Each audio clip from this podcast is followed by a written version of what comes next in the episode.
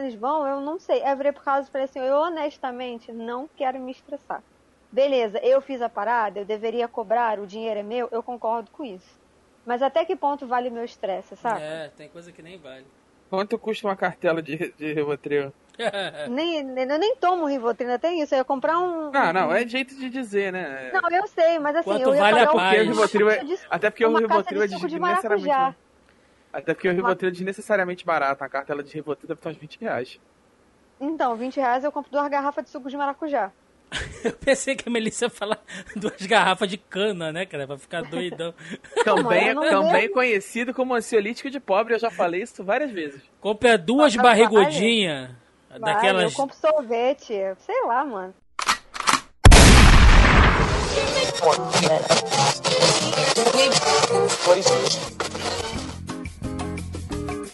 Você está ouvindo Zoneando, seu podcast de cultura pop, nerd e afins.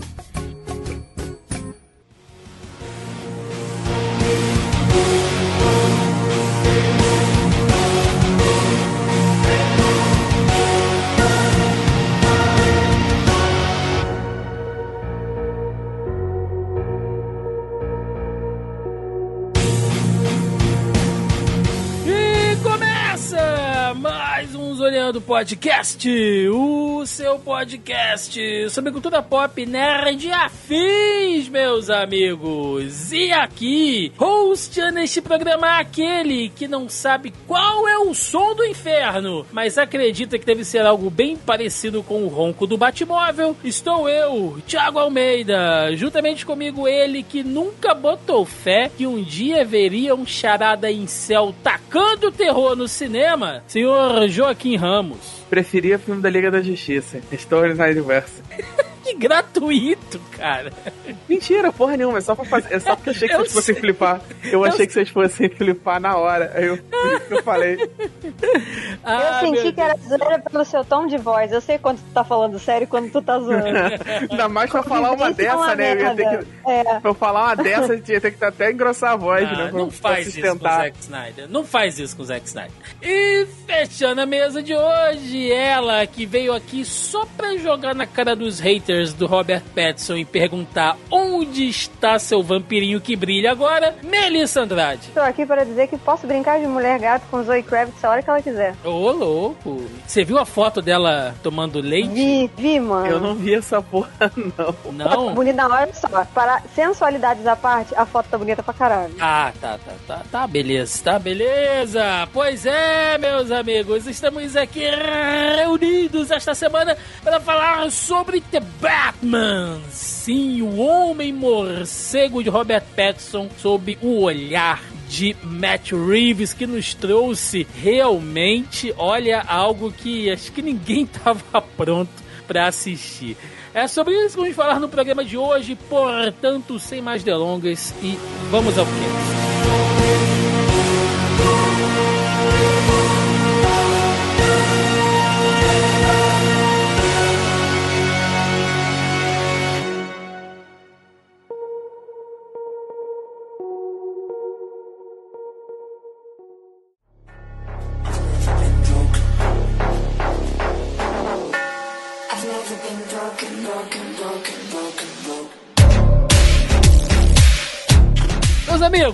Vamos lá, né? The Batman. A gente esperou bastante por esse filme e é assim, foi um filme, né? É um filme, mas foi um filme também. Teve um material de divulgação bem escasso, né? Tivemos ali uns dois trailers e tal, ah, alguns spots, mano, enfim, mas saiu pouca bem, né? coisa dele. Não, sim, veja bem, não estou reclamando. Só tô dizendo Não, que pra um filme do Batman, né, isso é geralmente tem, verdade. tem muita coisa, né? E o Matt Reeves ele soube acham, segurar. vocês acham que a Warner. A, porque assim, a gente fala muito de DC e Marvel, mas a gente sabe que não é DC e Marvel, né? A É. gente sabe que é Disney e Warner. Sim. Não tem DC Marvel. Deixa os No selinhos caso quietos da lá. Marvel, você ainda tem o selo do Marvel Studios que ele, ele consegue uma certa independência dentro da Disney. Já na Warner, mas a é gente da sabe. Disney. Não, É. sim, mas na Warner a gente sabe que tá muito mais assim, é, é, subordinado aos produtores do que a independência criativa que tem o Kevin Feige da vida, por exemplo. Ah, isso com certeza. Mas vocês acham que, tipo, a Warner aprendeu com todos, com todo o passado do lance de sair muito spot, muito trailer e tal, ou talvez isso tenha sido uma imposição do próprio do próprio Matt Reeves, do tipo, ah não, vamos manter em sigilo, porque criar essa atmosfera de mistério e tal vai, vai a- aguçar muito mais a curiosidade da galera. Considerando o quanto o filme ele tem uma pegada muito mais autoral e muito menos pe- o, pacote, né, a receita de bolo de filme de super-herói, mesmo a receita de bolo de filme de super-herói da DC, mesmo os que fogem muito da caixinha, todos eles recebem uma, então eles têm que seguir certos clichês, certas estéticas, assim, que caracterizam eles como filmes de heróis. Esse filme ele tem, depois eu vou até falar mais sobre isso, mas ele tem zero comprometimento com essa estética. Ele tá com uma estética muito mais de um filme de, de detetive, um filme de detetive noir, sabe? Ele vai lembrar muito mais o Seven, tanto no enquadramento, não sei o que, na direção de arte, tudo, do que propriamente dito um filme do, do Batman, um filme de herói. Então, assim, eu acho que o, o diretor ele teve muito mais liberdade, inclusive nesse aspecto, de talvez dar um pitaco, talvez o produtor tenha, tenha tido mais liberdade também, de dar pitaco no, na divulgação, sabe? De vamos segurar a onda e tal. É, visto até o que tá acontecendo com outros projetos, né? O próprio Aquaman, Adão Negro, você vê que são filmes que não tá saindo coisa, né? Shazam, Flash, que vai sair agora esse ano também.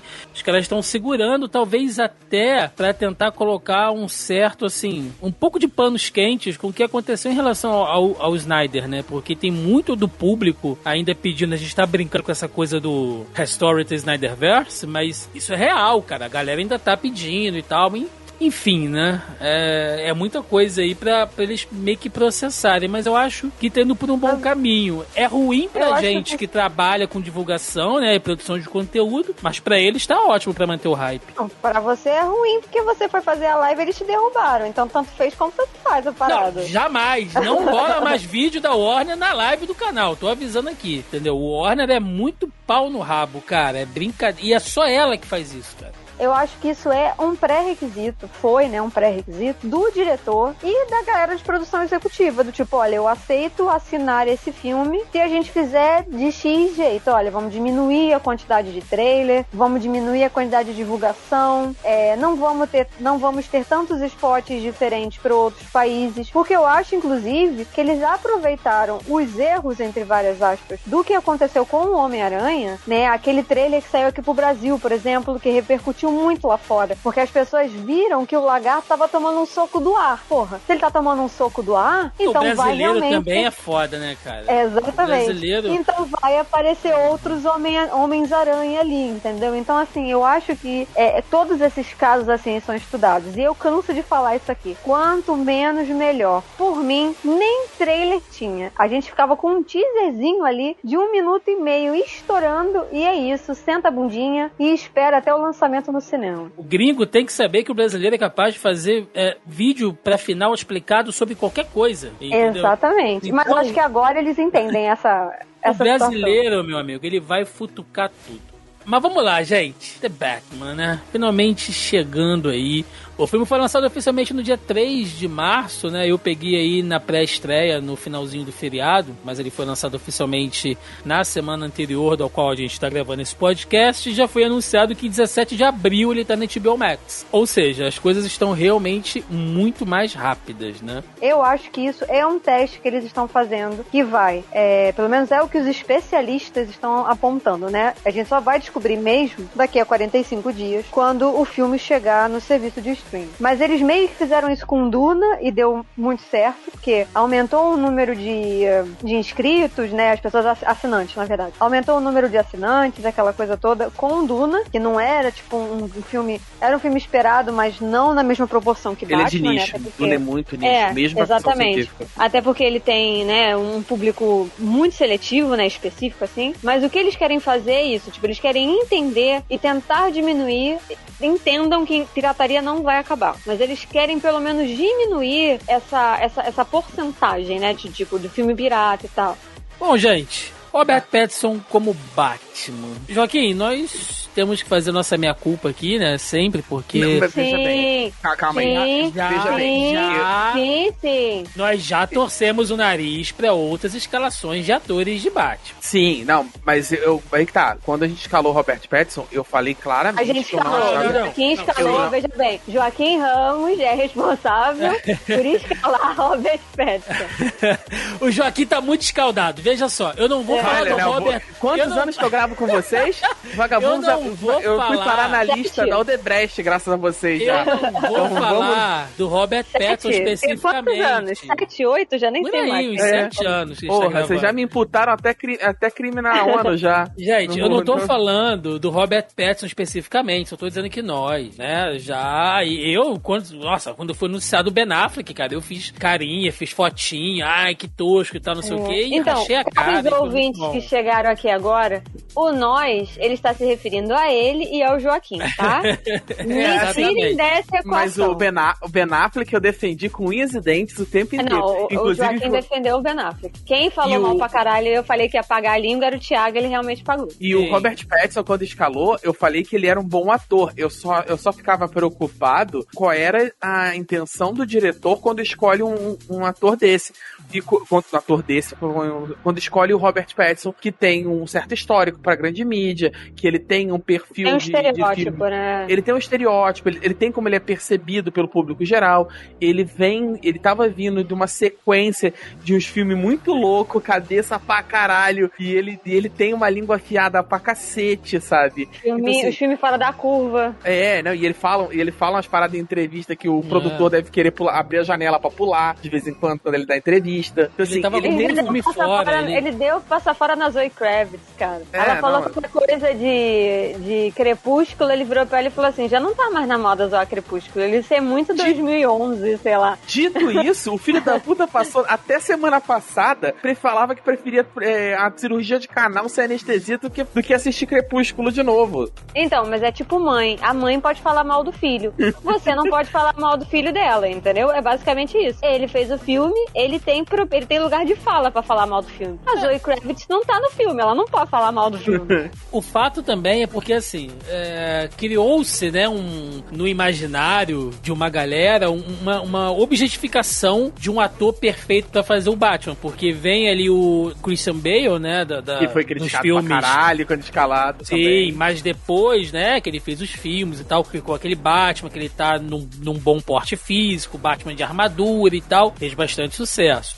Vem o Ben Affleck, que é o Batman crossfiteiro, né, cara? Porra, o Ben Affleck é um maluco que tava tão grande Que veio o agora. Cavill- Não, que o Henry Cavill chegou pra gravar e falou assim: não, preciso malhar mais vezes. Sim. O E, a- Cavill ficou sem graça do lado do maluco, entendeu? e aí, cara, meio que a galera, quando foi anunciado o Robert Pattinson, falou que, ah, mas ele é muito magro, que não sei o que, que não sei o que, né? Tem que botar o cara, um atleta e tal. E eu fiquei pensando, mas um Batman forte e atlético não é a regra. É o ponto fora da curva. Gente, nós já tivemos o Michael Keaton de Batman. Eu ia entendeu? falar isso. O Michael Keaton tem 1,60m, porra, sabe? Calma, Gente, mas Michael peraí, peraí, Keaton peraí. é Dois erros não faz um acerto. A gente tem. Não, mas, o, mas, o, não, mas peraí, mas o Michael Keaton é um puta Batman. Sim, sim, sim, sim. Ainda assim, Entendeu? sim. Ele não é uma escalação que você pensa. Inclusive, ninguém Mas daquele funcionou. filme é uma escalação. É, funcionou por um milagre, Thiago. Entendeu? Esse é o Não, mas o que eu Ah, acho mas que mais foi o. Batman, o George Ah, Clooney. porque esse funcionou pra caralho, então, né? Não, mas Vai eu não, o Val Kilmer é, também. É que. É que Não, peraí, o que eu acho curioso nessa, nessa, nessa coisa toda é que, assim, tivemos alguns Batmans, incluindo o Adam West, né? Que excluir, porque tivemos Adam West, saudoso, né? Que Deus o tenha. Tivemos também. Então, assim, é, o que eu acho que as pessoas ficam na cabeça é uma representação mítica de um personagem que tem inúmeras facetas. Então, ele pode ter 1,60 como o Michael Keaton, ou ele pode ter os 2 metros de altura que o Ben Affleck tem. Porque dependendo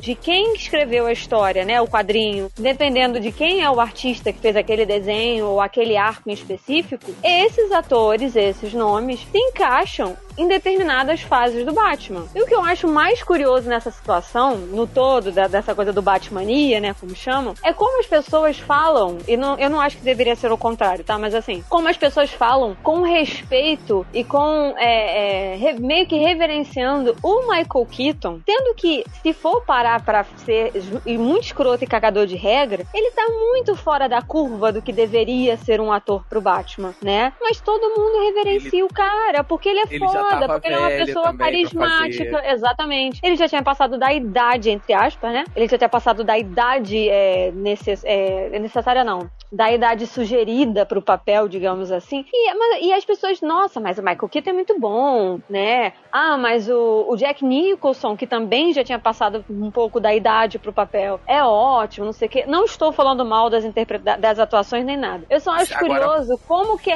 reverenciado uma coisa que, se você for realmente analisar e levar ao pé da letra, não se encaixa com a proposta do quadrinho. Se todo mundo tá querendo exatamente a perfeição, seguir a regra certinho de tudo. E aí, quando tenta fazer uma parada mais próximo a certos arcos, a galera cai de pau em cima. Não, que absurdo. Não, porque não sei o quê. E assim, eu fico. Eu não consigo entender. Eu não sei se eu me expliquei direito. Vocês conseguiram entender meu raciocínio? Mas assim, se a gente for pensar também, esse universo DC agora, ele já cagou pra questão de cronologia, Ah, de universo Ah, expandido umas e tudo lou- mais. Já virou uma loucura né? inacreditável. E já tá bem Virou uma explicado. Inclusive, nós teremos Michael Keaton no próximo filme do Flash como um Batman. Olha só, atualmente, se a gente for pensar só, só em cinema, tá? Tirando série e tudo, enfim, nós temos aí É, três porque- Batmans. Tem um Porque Batman. na série da, da Super da Batgirl, a, a Batwoman, perdão, Batwoman tem, tem um Titãs Batman. tem. tem, é, Titãs tem Não. também. Cara, o que não falta é Batman. Tecnicamente, Mas Titãs tem Bruce Wayne porque o Batman nunca apareceu. Então, se a gente, Gente, for pensar... o que não falta é Batman no mundo. O que mais tem é Batman. É. Se a gente, é de longe o personagem de quadrinho mais reconhecido, mais reconhecível, etc, etc. A ideia do, do, do super-herói mascarado, ela gira em torno do Batman, né? Se a gente for pensar só em cinema, nós temos ali um Batman velho, né, experiente já, que é o Batman do Michael Keaton, que vai estar no filme do Flash. Temos um Batman maduro no auge dele, que é o Batman do Ben Affleck, que vai estar no filme do Flash também. E nós temos um Batman jovem, início de carreira, que é o Batman do Robert Pattinson. Então, existe Batman para todos os gostos e cada um funciona muito bem no seu universo. E Existe o George Batman- Clooney, caso você não goste do Batman.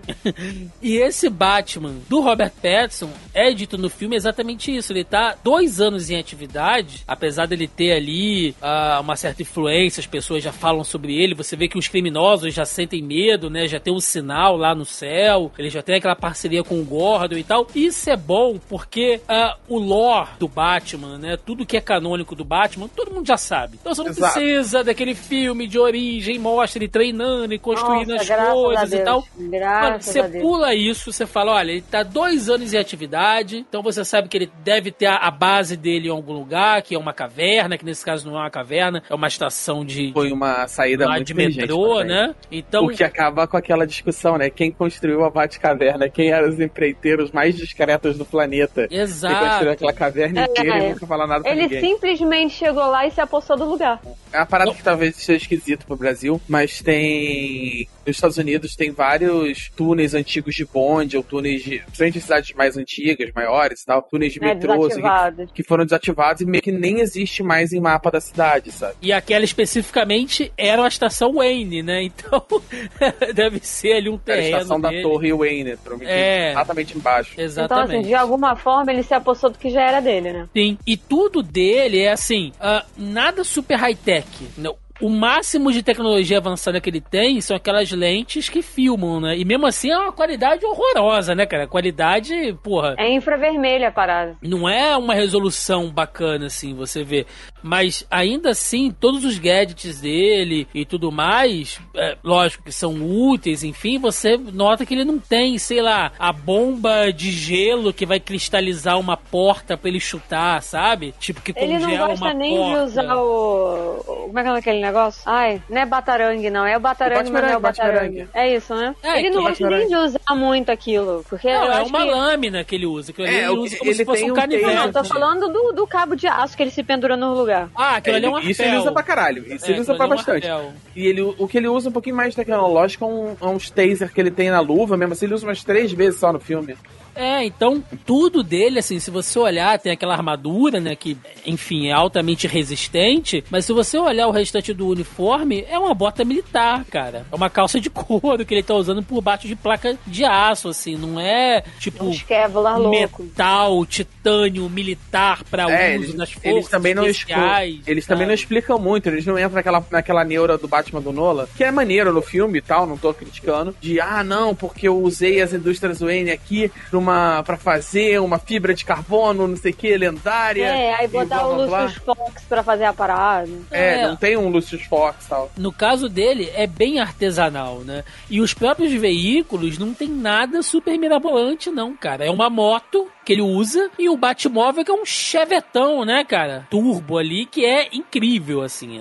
A cena de. Aliás, eu me arrisco a dizer que foi eu- a melhor cena de introdução do Batmóvel no cinema. Não tô nem dizendo que é o Não. melhor Batmóvel, não. Então, mas não, a quando o cena Tumblr de aparece é introdução. do caralho, porra. É foda, eu É, acho. queria Eu acho bacana que ele vai aquela cena lá pelos, pelos telhados de Gotham e a polícia vai atrás. Eu, eu, eu gosto muito, mas no quesito É porque o mal do, Batmóvel. O mal sabe? da introdução do Tumblr, do Tumblr do, do Nolan, é que e- você já tinha visto ele antes. Você vê ele comprando os veículos militares, né? Porque nos filmes Nolan tem essa neurose É, ele perde o elemento toda. surpresa. Então, se você vê o Tumblr pela primeira vez, depois ele explica, seria, você estaria você estaria falando outra coisa. Mas dito isso, aquele, aquele negócio roncando como o Deus do Trovão gargarejando com prego é, é, é animal, né? Acende uma luz vermelha em cima, cara. Porra. Porra, é irado, assim, cara. É, é muito foda. Então, ele é um Batman. Não é que ele tá Ele é improvisando um as Batman coisas. pouco de recursos, né? É, sabe? Ele, ele é bem pé no chão, Mas assim, ele é um Batman de má vontade. Ele, é- ele tem má vontade até pra ser o Batman. Ele é um Bruce Wayne de má vontade e um Batman de má vontade. Não, ele não é o Bruce Wayne, o que eu achei ótimo, mas aí a gente vai chegar nesse ponto e eu explico o que, Tem do um- que, que eu tô falando. Tem, tem uma entrevista maravilhosa do, do diretor falando qual foi a concepção dele pra estabelecer esse Bruce Wayne. E ele fala que ele teve a, a epifania de como ele queria fazer o Batman, que ele, ele queria fazer com o personagem ouvindo uma música do Nirvana, até que toca no filme. Sim, Que, sim. que aí que ele fala, né? Que aí ele vai na. Que ele- isso ele falou na entrevista. Não vou, não, não vou falar ipsis literis, porque eu não decorei, nem tô aqui pra ler. Então, mas ele fala mais ou menos uma parada, que ele ficou com essa coisa na cabeça de como o Kurt Cobain lidava com ser músico com a fama. Que no palco ele era o rockstar, ele era o deus da música, e ele tinha aquela energia incrível, isso que ele, ele amava cada segundo. Só que a parte da fama de ser o rockstar quando desce do palco, de ter que lidar com a fama, com não sei o quê, com a pressão, ele odiava cada segundo daquilo. Então ele ficava sempre dividido entre querer muito estar no palco e odiar cada minuto de fama que ele tinha. Então aquilo, aquilo é, despedaçava ele, né? Isso nas palavras do diretor.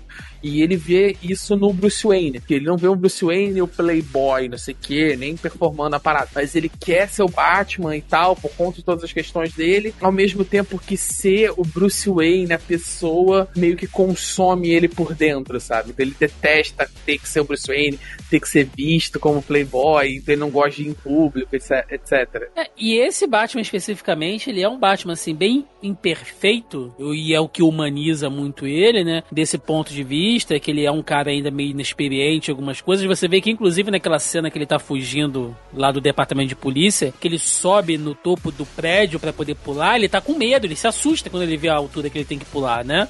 E isso é uma coisa que o Batman experiente, porra, vem correndo e se joga pro vazio E sem nem aumento. E foda-se, entendeu? Mas ali ele ainda. Talvez seja a primeira vez que ele sobe num prédio tão alto assim, né? Então ele, ele, ele é um Batman imperfeito, entre aspas, e é isso que deixa ele interessante. E até cenas Eu não acho que ele seja imperfeito. Eu acho que ele é o Batman em construção. Não, ele é um Ele Batman tem- imperfeito dentro da visão, Mel, é, idílica do Batman, o, o, o supra-sumo do ser humano infalível que é o, perso que, que Cara o do personagem preparo, se- né? É, que, que se tornou dentro da cultura nerd, entendeu? ah, Não, o Batman sim, o que pode tô derrotar o é que- Superman, tipo... Não, porra, então, mas isso é. A gente sabe que ele tá em construção, mas pra galera, o Batman, ele é assim, com... Com preparo, ele derrota o Darkseid.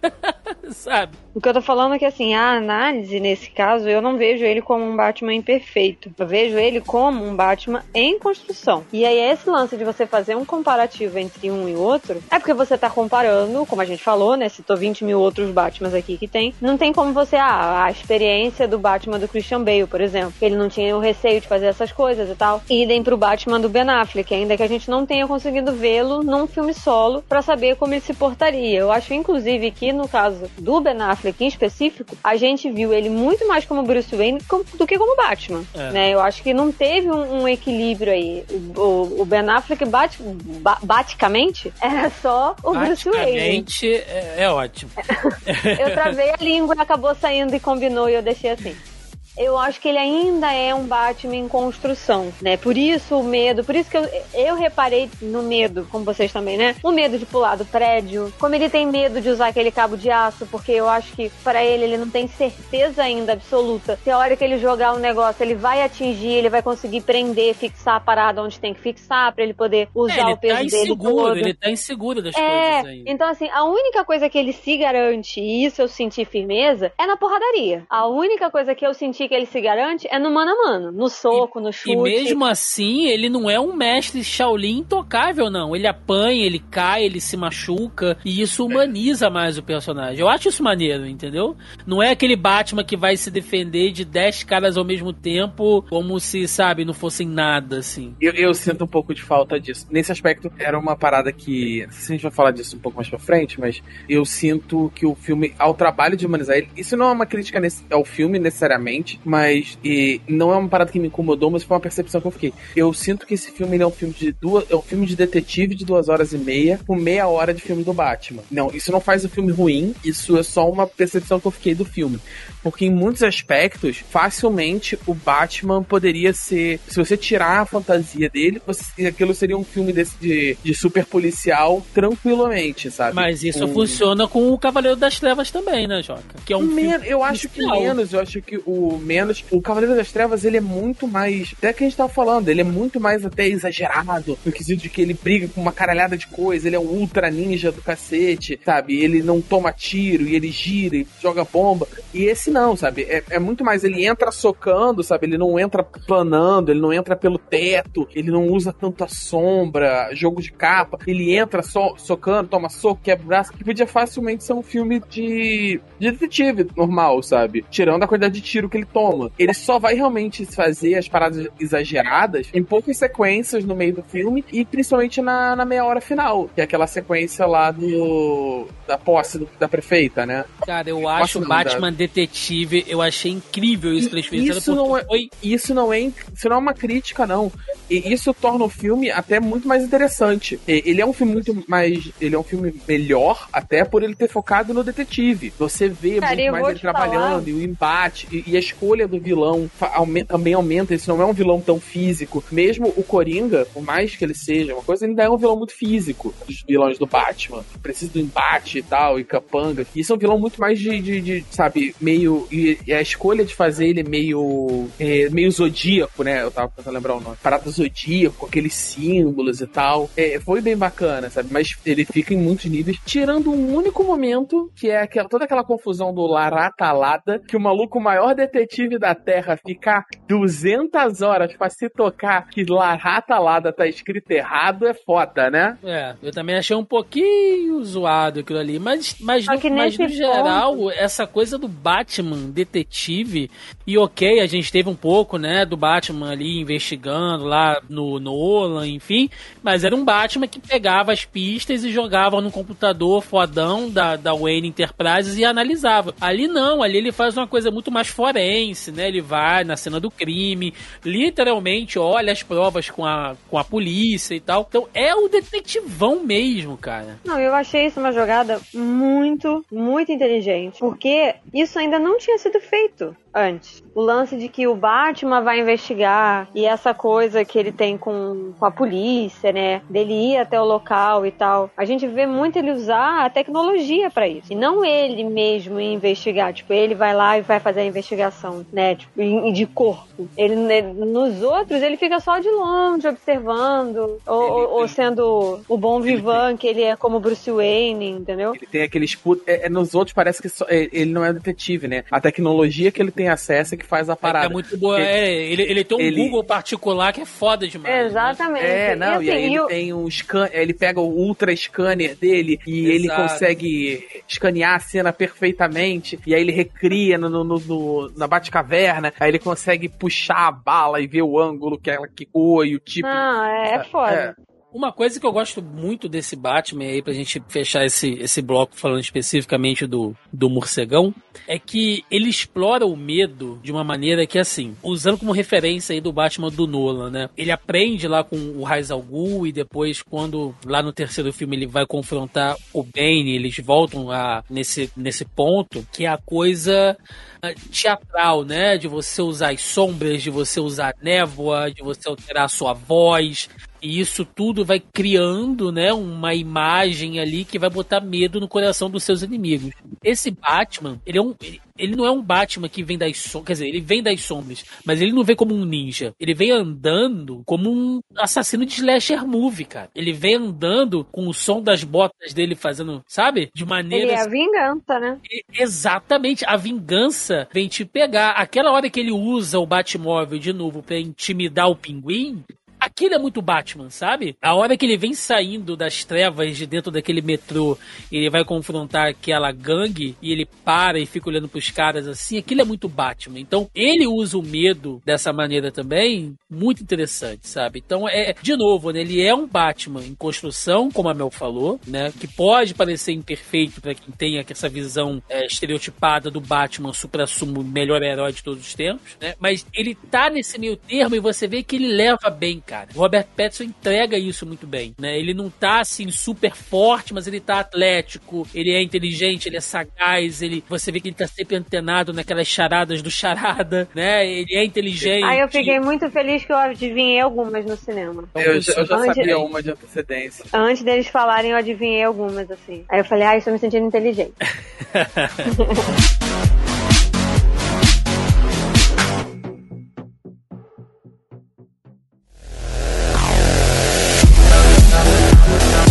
Bom, gente, nesse bloco, vamos falar dos outros personagens um pouquinho, né? A gente falou bastante sobre o Batman do Robert Pattinson. Zoe Kravitz de Mulher Gata. Cara, que coisa fantástica, porque ela é sensual, apesar de não estar super sexualizada, né?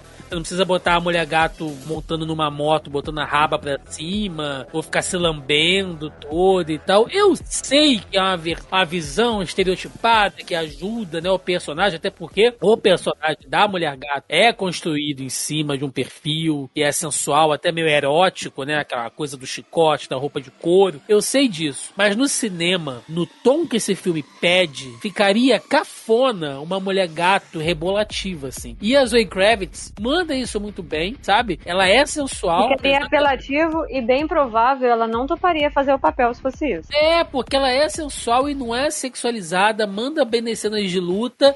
É, eu só senti assim, um pouquinho de falta de uma. Não sei se seria uma explicação, mas uma justificativa, né? Até pra dar um plano de fundo pra personagem, de como ela se tornou assim, meio ninja, né, cara? Porque você vê que ela manja de parkour, ela manja de, de, ah, de furto e tal. Ok, ah, ela cresceu nas, nas ruas. Beleza. Mas, pô, obviamente, ela tem um treinamento ali, né? Eu senti um. Não é algo que, ai, você tá procurando defeito, pelo ovo. Não, não é isso. Mas sei lá, ela falar que não sei, entendeu? Teve que crescer num, num circo. Então daí você já sabe que, pô, ela aprendeu acrobacia lá. Bom, tô dando um exemplo tosco, mas só pra vocês entenderem, sabe? Porque é meio Ah, assim. nem que, nem que eles, alguém perguntasse, é- caramba, não sei o que. Ela falasse, ah, não, as ruas de Gotham são muito complicadas. Ou você. É, entendeu? Ela é, meio, eu- ela é meio ninja do nada, né? Tal, mas ainda Ninguém, assim. ninguém, ninguém se questiona sobre isso, sabe, momento É,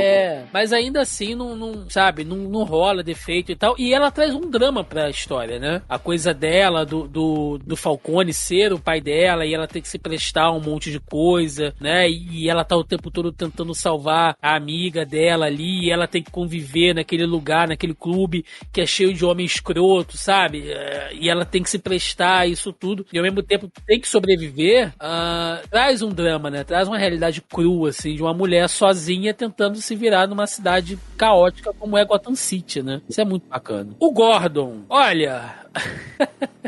que não é o comissário ainda, né? Porque temos o comissário nesse Tínhamos, filme. né? Que, é, que inclusive é lá o Augusto Aras, né? Que eu acho aquele cara, os cornos do Augusto Aras. É, Meu Deus. Olha, a gente tá chegando. Cara, esse Gordon é muito brother do Batman, tá ligado? Ele chega muito tipo, pô, cara, vamos ali fazer a parada e tal, assim. Ele é eu, muito parça. eu gosto desse eu- Gordon porque ele, assim como o Gordon do Gary Oldman, ele é um Gordon que vai pro campo, né? Não é só aquele comissário que acende o sinal e é, Batman, o pinguim está atacando não sei aonde, precisamos que você vá lá. Aí olha pro lado e quando olha o Batman sumiu e acabou a participação do Gordon. Não, esse é um Gordon que vai pra linha de frente, né? Eu acho É, aí nesse também. ponto eu não consigo pensar, né? Aí o Gordon vira Sailor Moon e o Batman é o Tuxedo Mask, né? Tipo, eu já, meu trabalho já acabou por aqui. Aí pega e vai embora. Cara. Mas o que eu entendi, eu acho que me facilitou de abraçar, é porque tá tudo em construção, né? O Batman tá em construção, o Gordon, ele é o detetive, ele não é o comissário. O próprio Alfred, né? Eles duelando, né? Ali a, a relação entre eles, entre patrão e, e empregado, entre mestre e pupilo, porque de alguma maneira, de alguma maneira não, de da maneira que a gente sabe, né? Ele acabou criando, terminando de criar o Bruce, aquela coisa toda. Inclusive, nesse Então, aspecto, o Bruce é um vacilão do caralho, que ele dá Cara, umas que quatro. É. É. Ele dá umas quatro bolas fora que eu preciso. jumento. esse A André tava filmando no cinema, ela olhou pra minha cara e eu falei assim: "De- de- falta de uma porrada. Tomava um telefone depois de uma dessa, ficava esperto, parava de palhaçada. Mas, mas, Porra. esse, mas esse Wayne ainda, Joca, e aí, como a Mel tá dizendo, né, que tá tudo em construção, esse Bruce Wayne, é, não que o Batman tenha superado o trauma dos pais em algum momento, mas Claramente não. ele claramente nesse momento ele tá tão amargurado ainda que ele não percebe que o Alfred é a família dele. Ele só vai se dar conta disso na cena do hospital, quando o Alfred quase morre. E aí você vê a capacidade, de novo, né, de você pegar um bom ator como Robert Pattinson e o desespero dele dentro do Batmóvel tentando entrar em contato com o Alfred, né, e, e- e avisar que ele vai cair numa armadilha. E a gente no cinema fica, não, eles não vão matar o Alfred, né? E você fica agarrado Pô, na cadeira eu do cinema, cara. bolado, porque eu achei realmente que o Alfred fosse morrer ali. E eu Sim. fiquei muito puto. Vamos fazer esse exercício. Existe essa possibilidade real deles matarem o Alfred? A gente não sabia. Esse No- filme naquele- não revelou Não, nada. Naquele Não, eu ponto, sei, eu eu, sei. eu achei. Naquele ponto real, eu achei que eles fossem fazer isso. Eu, eu achei Eu- também. Eu achei. Não, mas dentro da. É porque eu não conheço muito da história. Mas dentro da história do Batman, há essa possibilidade do Ah, Batman sim. existir Tem, tem sem sim. o Alfred? Sim. Dá pra, é, eles, é, apesar deles não falarem ali, dava pra ter o Alfred já em histórias anteri- em hist- algumas histórias, assim, principalmente Elseworld e tal, não sei o quê, já, já mataram o Alfred, já deixaram ele enterrado, é, já teve coisa do, do filho do Alfred assumir o posto. Deus me livre, não lembra disso. Mas Eu sim. tô, tô falando que já teve. Eu não tô dizendo que foi bom. Não, é porque Mas eu sim, também Mel. fiquei nessa coisa, tipo, caralho, botaram o Andy Sucks pra morrer de novo, que merda, não sei o que. Eu, eu- né? eu pensando de novo no cinema. Falei, caralho, botaram o Andy Sucks pra ele morrer e tal. Eu, eu fiquei E aí eu coisas, fiquei- e aí eu de fiquei- ator, desperdício de personagem. É, tem isso também. E eu ainda fiquei pensando, porque eu nunca me perguntei isso. Se existe essa possibilidade de existir o Batman sem o Alfred. Sim. Porque a gente sabe que o Batman pode existir sem o Robin, ou sem qualquer um dos outros vilões, porque tem uma galeria imensa de vilão. Então, tipo, ele consegue funcionar. Tem alguns dos elementos que a gente conhece que são maiores e tal. Mas eu nunca tinha parado pra pensar nisso em específico, saca? Do Tipo, se ele funciona sem o Alfred, se poder, se existir, se existe essa possibilidade. Por falar em Robin, eu vi o o olhar de cobiça do Batman pra cima do filho órfão lá do prefeito, cara. A qualquer Todo mundo. momento, a qualquer momento eu pensei que ele fosse chamar pra fazer um estágio. Mas você percebe, ainda pra gente fechar esse ponto do, do Alfred, que a relação deles, né, daquela coisa do, do pai adotivo, se firma após a cena do hospital. Dali Eu você acho que eles firma- realmente firma mais na encaixam. cena quando tem a revelação. É, é, também, ainda é no hospital, né? Não é na cena que ele acorda, mas é quando ele volta com a parada da mágoa dele do, do pai, sabe? Tipo assim, que ele, ele, nesse momento que ele tá achando Ah, mas que foi eles- traído pelo pai. Mas eles e tal. resolvem tudo ali, né? É uma cena que resolve tudo, né? Tudo Não, sim, o, eu acho o que lance é que ele se sente traído. Eu acho que é isso que o Joca tá falando, porque a única pessoa que poderia contar essa história pra ele ou revelar a verdade não fez isso. Então ele se sente traído porque ele tinha uma imagem do pai na cabeça E e, essa fala, imagem né? foi despedaçada. Eu tô carregando a cruzada do meu pai. Ele não usa essas palavras especificamente que eu não vou lembrar agora, mas ele fala assim: ah, eu tô carregando essa, a guerra, essa guerra pro meu pai, ou sabe? Sim. O, É, quer- ele tá fa- fazendo fala isso, pelo pai. É. Basicamente, ele tá dizendo ali que, que, que ele virou o Batman pra honrar a memória do pai, pra consertar a cidade pro pai dele. E ele descobre que esse tempo todo o pai dele não. Ele não descobre, né? No caso, ele achava, ele acha que nesse tempo todo Não, o pai dele não. pra ele. É, é, ele fica com essa impressão.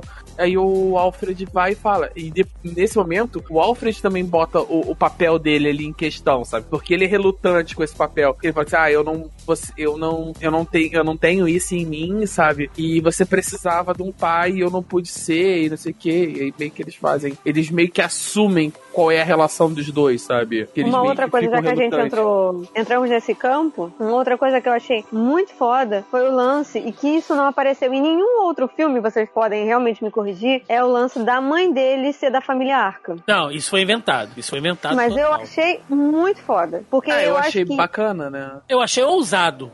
Dentro do cânone do Batman, sabe, de você. Assim, faz um certo sentido, porque são duas famílias super influentes, né? Os Arkans e os Wayne. E aí a história juntou os dois ali e tal. Não, é. e bota, tipo assim, e meio que estabelece uma parada, né, da... Eu sei que, eu sei que não é exatamente a coisa mais, mais inovadora do mundo, mas meio que dá uma parada de, de que, assim, a loucura dele de virar o Batman, né, é, é hereditária da mãe, sabe? Que essa parada vem. E no, na, nos quadrinhos do, do Batman, tem uma parada do, dos Arkham, meio que ser uma parada meio, da família Arkham ser uma parada meio amaldiçoada, sabe? Eles têm uma loucura recorrente, e as paradas dos Arkham sempre dão os, os problemas, me- as merdas e tal. É, no, no Flashpoint, quem pira é a mãe dele, né? Então Isso, também isso. tem um pouco de referência ali, enfim. É, vamos falar um pouquinho sobre os vilões também, gente. Começando pelo Pinguim. Colin Farrell, irreconhecível de Pinguim. E assim, o Pinguim, como a gente. Bom, a gente, né? Não posso falar por vocês, mas. E eu queria ver que é o Pinguim gangster, cara, sabe? Sem guarda-chuva metralhadora, sem guarda-chuva helicóptero, sem capanga vestido com fraque pra lembrar Pinguim. Não, sabe? É o cara meio cafetão, meio traficante, que tem o iceberg ali, que é a boate dele, onde ele faz as coisas escusas e tal, e traz essa coisa do Batman enfrentando os criminosos a ralé de Gotham, né? Então eu, eu gostei bastante do Colin Farrell ali. Eu, eu acho que esse, esse aspecto ele entra em dois pontos sobre o filme que eu acho interessante. O que eu acho espetacular a, a interpretação que eles deram do Pinguim, sabe? Que acho que é uma parada muito mais legal. Até nos quadrinhos atualmente ele tem mais essa pegada do menos um vilão de, de gadget, sabe? De, de, de acessórios, de guarda-chuvas e, e falar com pássaros, esse tipo de coisa. E mais um cara de tráfico de informação, que mexe ali com a criminalidade de Gotham, sabe? Hum, Sem nunca ganhando dinheiro com o crime, mas sem nunca botar a mão no, na sujeira, porque aí, aí fica naquele limite dele não pode. Ele tá envolvido com o crime, mas ele não pode ser preso, porque ele não, ele não fez nada propriamente. Então você tem essa parada ali, né? Tanto que tem uma parada ali que o pinguim ele, ele é o braço direito do Falcone, mas dá a entender que ele não é da família Falcone, sabe? Ele não é um membro da, da, da máfia, então ele não, ele não roda no esquema. Então, tem toda uma situaçãozinha interessante ali. E é uma parada que todo esse rolê do, do pinguim e do Falcone, né? Do, do- da, da, da corrupção de Gotham, que eu acho interessante, porque a parada do Batman, que é aquela terna piada que todo mundo faz do, do Batman, todo mundo acha que é o mais original do mundo, do, ah, do Batman é um bilionário que gosta de bater em pobre, sabe? Ah, se o Batman quisesse realmente ajudar, ele Isso é culpa do botava- Emicida. O Emicida que veio com essa aí. Que é a parada assim, o Batman quando ele surge, ele surge como detetive porque ele tem acesso a coisas que a polícia não tinha. Ele tinha um, um telefone móvel, ele tinha uma câmera, uma microcâmera, ele tinha o scanner, ele tinha o sensor de calor e não sei o que, e um monte de coisa que podiam tornar ele um detetive que faz, e fazer coisas que a polícia não podia fazer. Hoje em dia, a, a tecnologia avançou num ponto que a maioria das coisas que o Batman faz, ou Você são Shopee. ou são. É. sabe? Qualquer, qualquer. Até a polícia do Rio de Janeiro tem, só não usa, mas tem. Né? Não é exatamente qualquer forense vai ter, sabe? Então, assim. Então você tem que justificar por que, que o Batman precisa lutar contra o crime. Por que, que tem que ser ele e não, sabe? Não é só financiar a, a polícia de Gotham, sabe? Então, é- é- também o Pinguim tá envolvido nessa parada que eu acho interessante, sabe? Cara, eu gostei, porque eu fiquei aquela assim, é uma coisa que eu tava pensando, é como, eu sei que vocês vão talvez brigar comigo, é que assim, eu sou do ponto que eu não li todos os quadrinhos, eu acredito que nem todo mundo leu todos os quadrinhos. Então eu só consegui me situar no que tava acontecendo naquele momento, quem era o Falcone, o lance do Pinguim, por conta da primeira temporada de Gotham, porque isso é muito visado na primeira temporada de Gotham. O lance da droga, da, que eles sintetizam, aquela parada toda. Então, eu falei assim, putz, agora eu consigo entender. Então, assim, a série, pra mim, né, serviu pra isso. Já que eu não li o quadrinho que eles usaram pra basear e escrever o roteiro, né, os quadrinhos, no caso, eu falei, ah, tá, eu sei do que, que eles estão falando, eu sei quem são essas pessoas, eu sei e tal, não sei o que. Né, eu fiquei pensando. Mas eu achei muito interessante porque, assim, ele não é necessariamente o vilão. Ele é uma pessoa de caráter duvidoso, obviamente, né, porque ele é um mafioso, mas ele não é necessariamente o vilão, porque a minha, a minha preocupação, né, do tipo, ah, vai ter o charada, vai ter não sei o quê, que iria ficar igual aquele filme com o Tommy Lee Jones, que tem um duas caras e tem um Jim Carrey. Eu falei, mano, Vai virar uma não salada, né? ficar- É, exatamente, vai virar uma salada, porque assim, tem que ter um foco. E o lado bom é que o Pinguim, como o personagem do Danny DeVito, que a gente volta de novo lá no filme, né? Como é que eu quito aquela coisa toda. Como o personagem do, do Danny DeVito ficou muito marcado e todo mundo acha incrível aquele, aquela caracterização e tal. Essa agora do Colin Farrell, ela pegou a gente desprevenido, né? Toda aquela, é, aquela prótese no rosto, aquela coisa toda, ficou muito bem feita. E o fato de que diretamente ele ainda não é um grande inimigo do Batman, né? Eles não são diretamente inimigos assim, né? O Batman, obviamente, não gosta dele porque ele é mafioso, ele tá fazendo um monte de coisa ilegal dentro da cidade, beleza, ele quer limpar a Gotham, aquela coisa toda. Mas diretamente o problema do Batman não é ele, o problema do Batman é outro. E aí um outro trunfo do filme que eu acho é tirar um pouco do foco de tudo que a gente já viu, que a gente já conhece, né? Principalmente o lance do Coringa, porque, porra, esse, né, o que? O quarto Coringa? O quinto? Ah, meu Deus. É, nossa, é. A gente vai chegar lá. Né? Não, eu não- só, só, só tô pincelando. Então, tipo, esse já é o quê? O quarto, o quinto Coringa, né? Tipo isso. que depois a gente sabe que tem. Então, assim, porra, beleza, vamos ver um charada. E caralho, vamos ver um pinguim que também tá em construção. Porque agora sem o Falcone, e mano, quando eu vi que era o John Torturro, eu quase tive um chilique dentro do cinema. Eu, falei, eu não acredito. Torturro, cara. Exatamente. Eu falei, eu não acredito que escalaram. Gente, o John Torturro era o último, o último Nossa. ator que eu iria imaginar E que eles iam escalar. Sim, não, não Mas- tô. Não tô falando disso. Ele já fez muito falando- papel de mafioso também. Ai, não É porque eu tô é tão primeira vez. acostumada a vê-lo em certos papéis. Geralmente tem um alívio cômico, né? Porque eu acho que é dele. Porque se alguém fala John Torturro pra mim, eu acho que o, o, o Thiago vai concordar, eu leio Transformers. Ele Sim, com aquela eu- cueca. ele com aquela cueca bizarra amarrada no poste. Entendeu? Genial. E pra gente fechar esse bloco, não podemos deixar de falar do Charada, que assim. O Charada ele é um personagem complicado, porque ele é muito estereotipado, né? Tanto visualmente, a coisa da roupa verde, com as interrogações e tal, e do próprio modus operandi dele de criar aquelas charadas, aqueles enigmas e tal. Nesse filme, o Charada ele é aquela mistura do assassino do Zodíaco, né? Com o, o Jigsaw do- dos Jogos Mortais, criando aquelas coisas ali e tal. E no final a gente descobre que ele é um puta incel que ficava viajando na Dark Web, sabe? Fazendo contato com aquela galera bizarra lá pela Dark Web, que ia incentivando ele cada vez mais.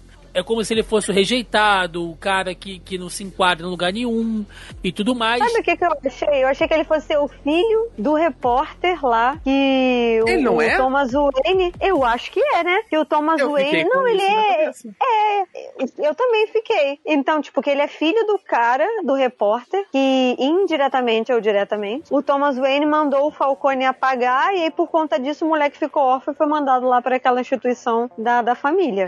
Aquilo ali é da instituição de órfãos que é liderada pela Marta. Sim, sim.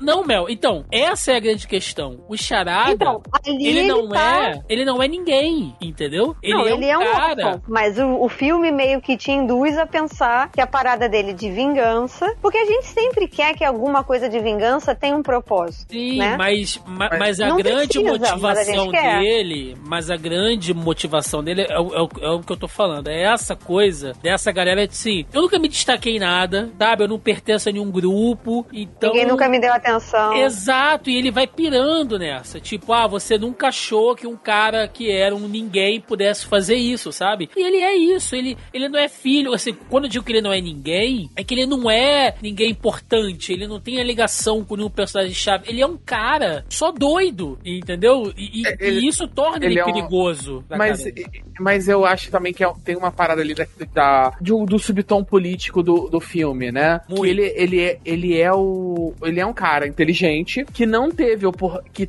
que se sente Injustiçado. traído pela, injustiçado, traído pela sociedade, justamente por uma sociedade que roubou as oportunidades dele, sabe? Através do, dali da, da- de usarem o dinheiro da parada, me prometeram esperança que as coisas iam melhorar e não sei o que. E ele e ele acaba, e ele depois quando ele fala, né, de quando ele finalmente quebra, né, quando ele finalmente dá o, o estalo e vira o charada, é a parada de que ele, ele olha e ele vê, tipo assim, toda aquela corrupção e tal, que ele, que aí fala, né, que ele é um, um contador, ele era um contador, um cara inteligente e tal, não sei o quê. E ele, e olhando a parada, ele finalmente tem o estalo da, cor- de toda a corrupção, pra onde foi o dinheiro, não, pra onde foi as oportunidades que foram roubadas dele. Ele é um cara que, É, né? numa sociedade que não tá- tivesse Aonde tão que foi a doente, tão- vida que me prometeram, né? é, um cara que fosse uma sociedade, não tivesse uma sociedade tão doente, tão corrompida, ele teria tido mais oportunidades, ele estaria num emprego melhor, ele estaria numa condição de vida melhor. Porque você vê que ele mora num lugar que é um par de dinheiro. Sim. E ele É, cresceu. um, é num uma pocilga aquilo ali. É, ele mora, ele,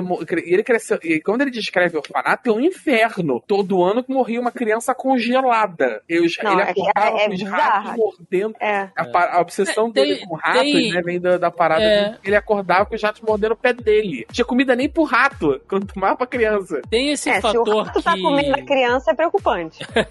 é. Tem esse fator que é social, mas tem um fator psicológico também, que você vê que ele não é um cara normal, ó- né? Até quando ele quebra ali, que ele fica doidão e tal, mas antes disso você vê em alguns gestos que, assim, ele sente uma espécie de prazer, uma excitação na morte, nos assassinatos que ele tá fazendo. Aquela máscara que ele usa, depois a gente descobre que ela é uma máscara de uso militar, né? Mas ela lembra muito uma coisa meio sex offender e tal, mas durante as vezes que ele vai assassinar alguém, seja ah, aquele promotor dentro do carro, seja ah, quando ele vai matar o prefeito e tal, você vê que ele tá com uma respiração assim, quase orgásmica, né? Ele, ele, ele sente prazer naquilo ali, ele, ele se revela naquilo ali, sabe? É, é, é uma coisa quase sexual pra ele fazer aquele ato. Não, olha, eu fiquei é muito agoniada com aquela respiração dele, porque a sensação que eu tive é que ele, tinha, ele tava ficando, tava faltando ar realmente, entendeu? E aquilo vai me dando uma agonia, porque dá a impressão de que a pessoa tá morrendo asfixiada. E aí ele fica. Eu falei, mano, pelo amor de Deus, que agonia, isso corta logo esse negócio. Ai, não sei se eu tenho neura, neura não, né? Fobia com ficar sem ar, sei lá, não sei. Mas me dava nervoso. Senti que ele não tava respirando direito. Eu não sinto que ele tava com falta de ar, né? Parece, era aquilo que o Thiago falou mesmo. É uma parada Não, meio pode de ser sex offender, sabe? proposital, mas a minha impressão é que ele tava realmente ficando sem ar. Aquilo tá me deixando nervosa. Porque gente- como eu é- já quase morri afogada, o ficar sem ar me dá nervoso. Bom, já que a gente vai entrar no charada agora, Thiago, que eu acho maravilhosa em como ela faz a fotografia do filme trabalha pra estabelecer paralelos em estabelecer paralelos visuais entre o charada e o Batman. É, principalmente nas primeiras cenas que eles aparecem, no final do filme isso fica um pouco menos marcado. Mas é, sempre aparece os dois observando as pessoas de fora. Eles sempre estão observando as pessoas através de uma lente. Sempre tem. A fotografia faz questão de sempre botar um objeto entre o Charada e o Batman também. E o, e o objeto observado, né? As pessoas que ele tá olhando. Ele tá olhando de fora de uma janela. Tem, e, e a câmera faz questão de deixar o vidro opaco na sua frente, sabe? Você tem recursos para deixar o vidro mais transparente, você ver melhor a pessoa atrás, mas é, o diretor es- especificamente escolhe, né? Deixar o vidro bastante opaco para você ver. E o Batman, Não, quando ele tá falando com as pessoas, ele tá falando através de vidro, através de uma parada. E ele Não, sempre a, tá. a lente inteira da câmera, ela é, ela tem uma, uma vinheta, né, é, em, em- na, no enquadramento, que o foco é o centro. Tanto que se você olhar para as bordas do filme, elas são completamente embaçadas. O foco do filme é, é, é central, é Uhum. inteiramente central. É como se fosse uma vinheta, tá escuro em volta e você só tem aquela bolota central ali do meio, entendeu? Sim, sim. Mas quando o Batman e o, e o- Quando ele tá de Batman, particularmente, quando ele tá de charada, ele sempre tá observando os objetos com algo entre eles, sabe? Sempre através de um vidro, sempre através, a- por- através de uma grade, sempre que dando um distanciamento, como se os dois estivessem olhando o mundo de fora, sabe? Eles observam o mundo de fora, eles se colocam numa posição acima, distante das pessoas e observam aquelas outras pessoas de um ponto moral. Ainda que a, que a disposição dos dois seja antagônica, os dois estão no mesmo na mesma loucura moral, sabe? Vendo o mundo através de uma máscara. Eu acho que ele, ele faz um trabalho muito bom de fotografia, de marcar isso muito visualmente no filme.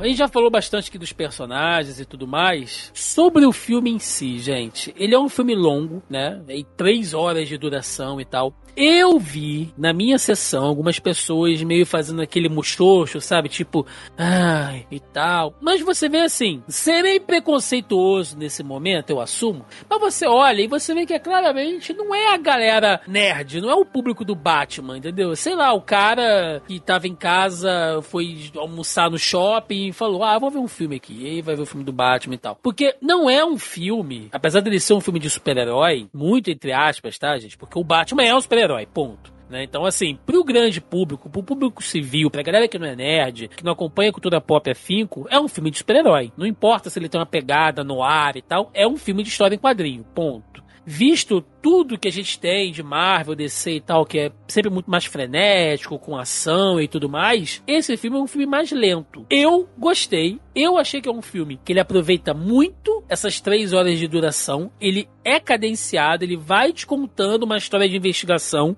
não é aquela coisa tipo, ah, o Batman foi pra, foi pra casa, estudou a noite inteira o crime e voltou no outro dia com a resposta daquela charada. Não, mostra ele Ah, eu tenho- eu tenho uma- uma visão polêmica. Hum. Eu tenho a visão polêmica.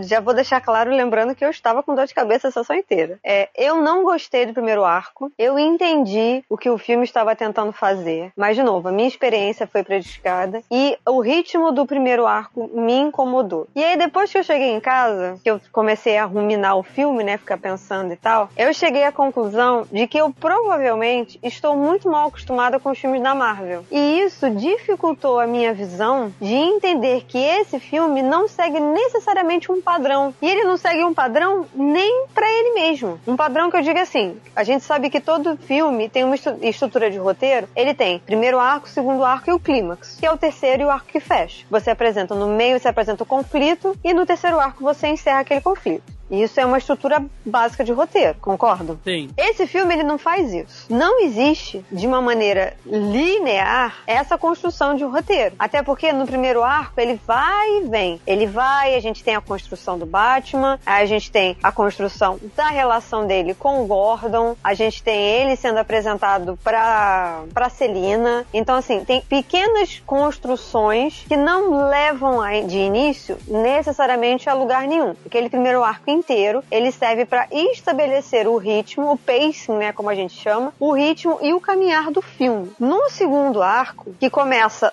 do, do velório para frente, né, só para situar a galera, o, o segundo arco ele começa do velório para frente. No momento que começa a ação do filme, a coisa começou a esquentar, eu tive esse estalo na cabeça. De que eu estou muito mal acostumada com o tipo de filme que a Marvel faz. Eu não tô falando que é ruim e que esse é ruim, que a Marvel é ruim, que esse é bom. Eu não tô falando nada disso. Eu tô falando que isso, como me pegou e eu peguei pensando nisso, outras pessoas talvez não tenham a mesma percepção e encarem os filmes da Marvel como ruim e esse como bom, ou vice-versa, ou gostem dos dois, ou afins. Mas eu acredito que é um exercício a se pensar, porque depois que eu cheguei a essa conclusão, eu comecei a ver o filme com outros olhos, eu comecei a entender outras coisas, né, que eu não tinha reparado quando eu falei, putz, é isso, eu tô mal acostumada. Eu estou esperando uma cadência e esse filme não vai me entregar porque isso é outra coisa, então, tipo, eu não posso esperar isso. Então, assim, dito isso, eu não acho que o filme seja longo, mas o primeiro arco realmente me incomodou até eu entender que aquele primeiro arco inteiro é para estabelecer o pacing, né, o caminhar do filme. E ele só começa a se desenvolver do momento do velório para frente. A gente tava falando sobre a fotografia do filme, né? Quem assina aí pela direção de fotografia desse filme é o Greg Fraser, cara. Que é um sujeito que ele manda muito bem. Ele já teve outros trabalhos aí como Rogue One, Mandaloriano, né? Duna. As Então, melhores coisas de Star Wars, né? Sim. e tem algo que fica muito nessa assinatura da fotografia dele, que ele gosta muito dessa coisa de meia luz, sabe? Ou a luz do fim da tarde, ou a luz do amanhecer. A gente vê muito isso em Duna e no Mandaloriano, né? Que é aquela coisa do pôr do sol, a coisa meio faroeste e tal. E ele traz isso pro Batman. O Batman tem várias cenas no raiar do sol, assim, quando ele já rolou a noite inteira, sabe? Ele já correu a noite inteira e no amanhecer ele vai pro topo da delegacia conversar com a mulher gato ou com o Gordon e tal, ou ele tá chegando em casa. Então você vê muito isso que é uma fotografia que ela te apresenta muitos tons de vermelho, porque é uma das cores temas do filme, mas tem muito tom de laranja, muito tom de amarelo, que é essa coisa solar um pouco mais fria, né? Isso é Não, muito é, ele bacana. segue uma paleta de cores muito específica. E isso, de um ponto de vista cinematográfico, né, falando de fotografia, é muito difícil você seguir isso do início ao fim. Você não vê verde, eu não lembro de ter visto verde nesse filme. A cor verde, tá, gente? Verde, tô falando da cor verde. Tipo, as árvores não são verde, o chão não é verde, tem nada verde. O filme é cinza, né? Ele tem as, as cores lá, os tons de cinza, e ele tem as cores que é basicamente as cores do sunset, né? Que seria o pôr do sol, que é- são essas cores, que são os tons de amarelo, laranja, vermelho, preto, que é a identidade visual do filme, que é preto e vermelho, principalmente. A gente vê muito isso, né? E assim, eu, e eu fiquei o tempo inteiro procurando outras cores e não tem. Não tem azul, né? Não tem verde, tem, tem alguns tons de marrom. Até a própria roupa da polícia, cara, que é azul, você não vê que aquele é um azul direito. Você vê que é um azul meio desbotado, saca? Então, mano, é um trabalho quase preto, muito. né? Exatamente. É um trabalho muito, muito bem feito. Muito bem feito. A fotografia desse filme é um negócio, assim, absurdo, absurdo. E ela é uma fotografia, meu, que trabalha com muita perspectiva, né? O Joca, ele deu uma explicação bacana, deu um ponto de vista né, interessante sobre o Batman e o Charada, enxergando o mundo pela lente deles e tal, mas o filme trabalha isso o tempo inteiro, né? Quando a, quando a Celina tá infiltrada ali dentro do iceberg, você realmente está vendo as coisas pelos olhos dela. Assim como o Batman está vendo usando as lentes, né? Você ainda tá vendo ali do ponto de vista dela. Quando o Batman tá fugindo do departamento lá de polícia, que fica uma coisa meio frenética e tal, é a câmera focada na cara dele e ele desesperado tentando sair dali. Quando ele faz aquele voo lá na wingsuit, né, também é do ponto de vista dele como se fosse em, em- tipo uma face cam, né, rolando assim um negócio meio meio esportivo e tal. Quando o pinguim capota, a câmera tá girando dentro do carro com ele. Então, o tempo inteiro, a fotografia tá te dando a perspectiva dos personagens, cara. Isso é muito maneiro. Nessa cena inteira, ela dá uma agonia, porque você se pega torcendo pro pinguim escapar. Porque dá tão nervoso ele, ele entre os carros e a catástrofe que ele pode gerar ali, né? Que é aquele monte de empilhamento. Mano, é bizarro. Você fala, beleza, eu quero ver o que, que vai acontecer. Ao mesmo tempo você fala, eu quero que esse esse maluco saia daí, porque olha o tanto de gente que vai morrer, porque esse cara tá cortando todo mundo no trânsito. Assim, é, é, você citou duas cenas assim, que eu acho foram muito, muito boas, sabe? É, particularmente, a perseguição do ponto de vista de cena de ação, ela, é uma- ela é uma cena muito boa. E a, e a da, da queda, né, do voo, ela também ela faz um serviço muito legal. Ela, a, a câmera mais fechada nele, mais, como você falou, esportiva, ela dá aquela sensação de velocidade e tal, e de risco. Tanto é que a conclusão da cena do voo, né? Ele bate na parada. E assim, e você tá vindo numa velocidade com ele, quando ele bate, cara, e não só eu, como outras pessoas dentro deram ah, sabe? Você Aham. meio que quase sente a pancada, sabe? Dói em você também, sabe? Porque tu tá vindo junto com ele. E naquela cena do. Quando o carro capota, o Coringa tá. O Coringa, porra. É, o pinguim tá de cabeça pra baixo. Ali É ele vem falho, se é aproximando. É, não, é, é- é- já, já tô me preparando pra, pra, pro sal. É, Pra, pra despejar sal aqui. Mas quando o pinguim tá de cabeça pra baixo e ele, e ele vem vindo, sabe? E a câmera tá de ponta cabeça, porque você tá vendo pelos olhos do pinguim, então você tá vendo ele de ponta cabeça vindo na tua direção, sabe? É, E- é muito bom, cara. É muito bom aquele enquadramento. E ele, e, assim, é um filme longo, mas ele se dá o tempo de, de tomar. é, de tomar algum, alguns, alguns segundos, sabe? Pra fazer esse momento. Pra você ver a, a imponência do Batman chegando. De você ver. De você sentir a dor dele ali naquela queda, sabe? Que ele tira ali alguns segundos do filme pra você. Pro, pro Bruce andar mancando, sabe? De novo, Joca, é o assassino de slasher movie. O Batman ele vem andando pra cima lá do pinguim como se um pinguim fosse adolescente, sabe? Que tá correndo do Jason e tropeça no meio da floresta, fica com, pré- com- com o pé preso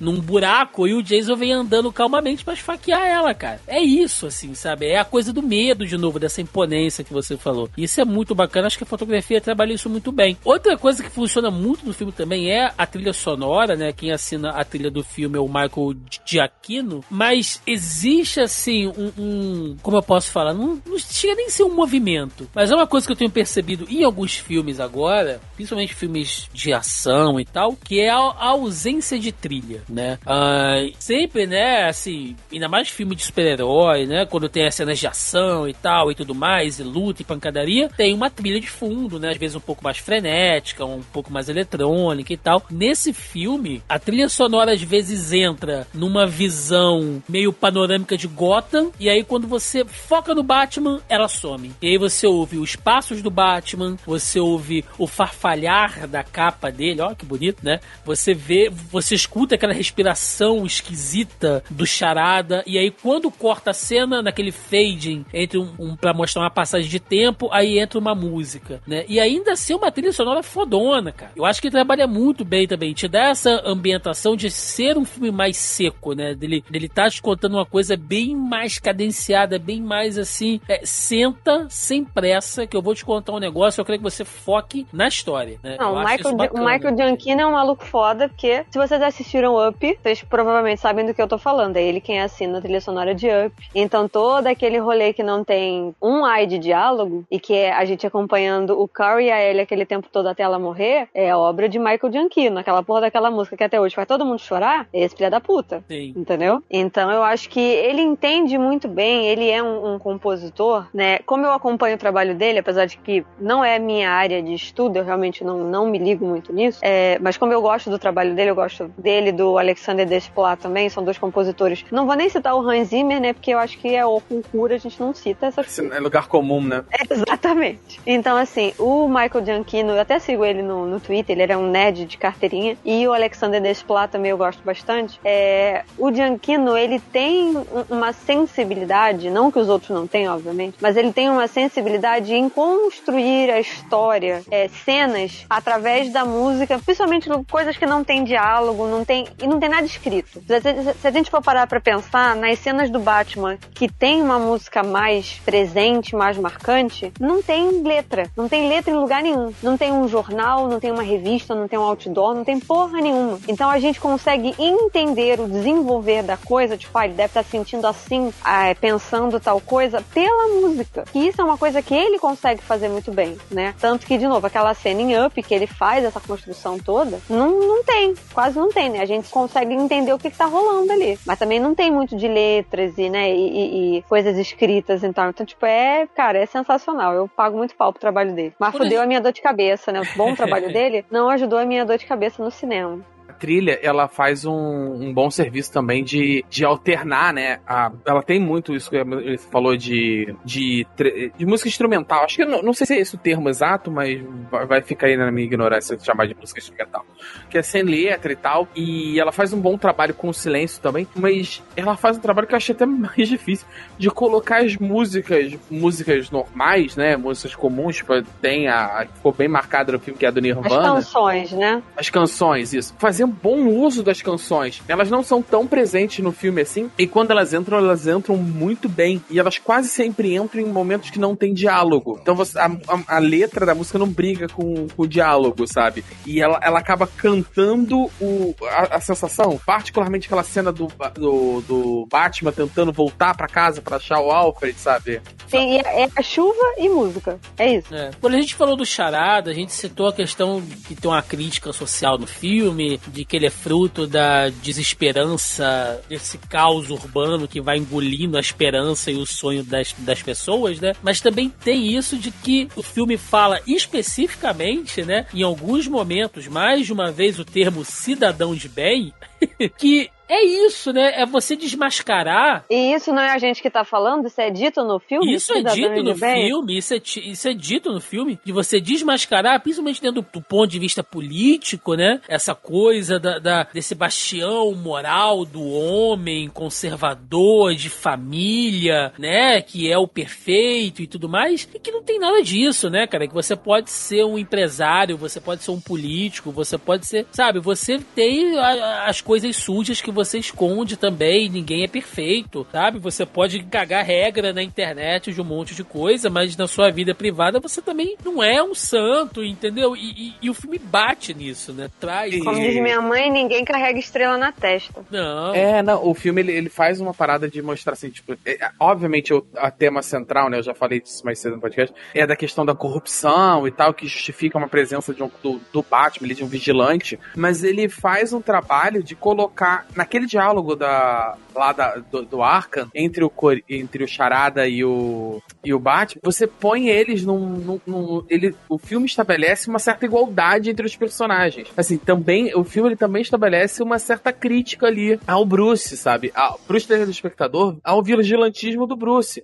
Porque de, de vários níveis, de uma maneira mais extrema, o Charada, ele se vê como o Batman. Ele se vê como Sim. um vigilante mascarado, sabe? E, e É em determinado- o, vigi- ah, o vigilantismo do, do Batman, ele é inteiramente parcial, né? Baseado na, na linha que ele segue, na visão é, dele. moral dele, na moralidade dele, sabe? É, exatamente, E- no compasso e- moral, era isso que eu queria lembrar. No compasso moral dele, tipo, quem que pra ele fez alguma coisa, ou que ele saiba de alguma coisa através de, sei lá, de documentos do pai dele, ou das empresas Wayne e tal. Então, assim, o compasso moral dele é muito limitado com base naquilo que ele cresceu vendo, ou que ele descobriu dentro das indústrias ali. Tipo, não vai muito além daquilo. E não, e ele também tem o teto de vidro dele, sabe? Ele também precisa, mais do que esconder a própria identidade, ele também precisa se esconder atrás de uma máscara moral. No Batman ali, se, se trouxer o- as coisas pra luz, ele também não é tão limpo assim. Ele não pode trazer as coisas pra luz porque ele vai ficar manchado, sabe? O, assim como o Charada também não é esse. Ele é um cara muito comum quando você tira,